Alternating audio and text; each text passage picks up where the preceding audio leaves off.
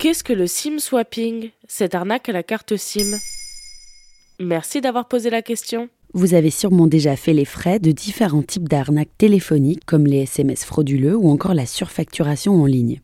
Depuis plusieurs années, prudence est de mise quand il est question de téléphonie mobile. À cette liste de pièges s'ajoute désormais celui du SIM swapping, une arnaque à la carte SIM téléphonique. Pour les arnaqueurs, le SIM swapping consiste tout simplement à intercepter les SMS destinés à un numéro par une carte SIM tierce. Émergé il y a deux ans aux États-Unis, le SIM swapping a fait son arrivée en France il y a un an de manière progressive et exceptionnelle. C'est ce qu'explique Jean-Jacques Latour, directeur de l'expertise cybersécurité pour cybermalveillance.gouv.fr, interrogé par une consoeur du site d'information actu.fr. Et pourquoi voler un numéro de téléphone?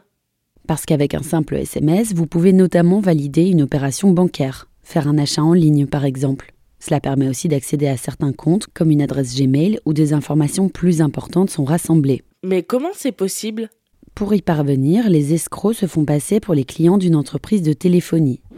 Ils contactent l'opérateur et prétendent avoir besoin d'une nouvelle carte après le vol de leur téléphone, mettons. Une fois la nouvelle carte obtenue, ils l'utilisent dans un autre téléphone, ce qui désactive automatiquement la première, tout en maintenant la ligne téléphonique opérationnelle.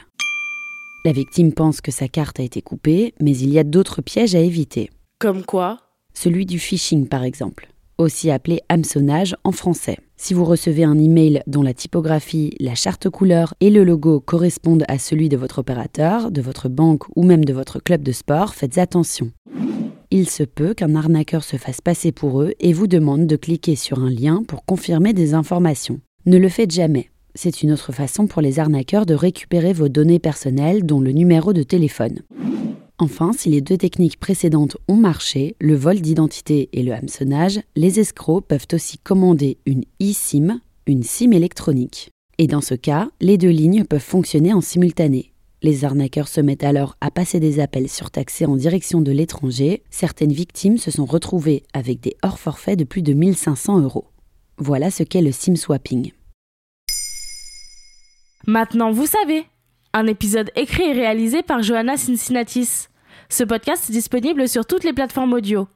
Et si cet épisode vous a plu, n'hésitez pas à laisser des commentaires ou des étoiles sur vos applis de podcast préférés.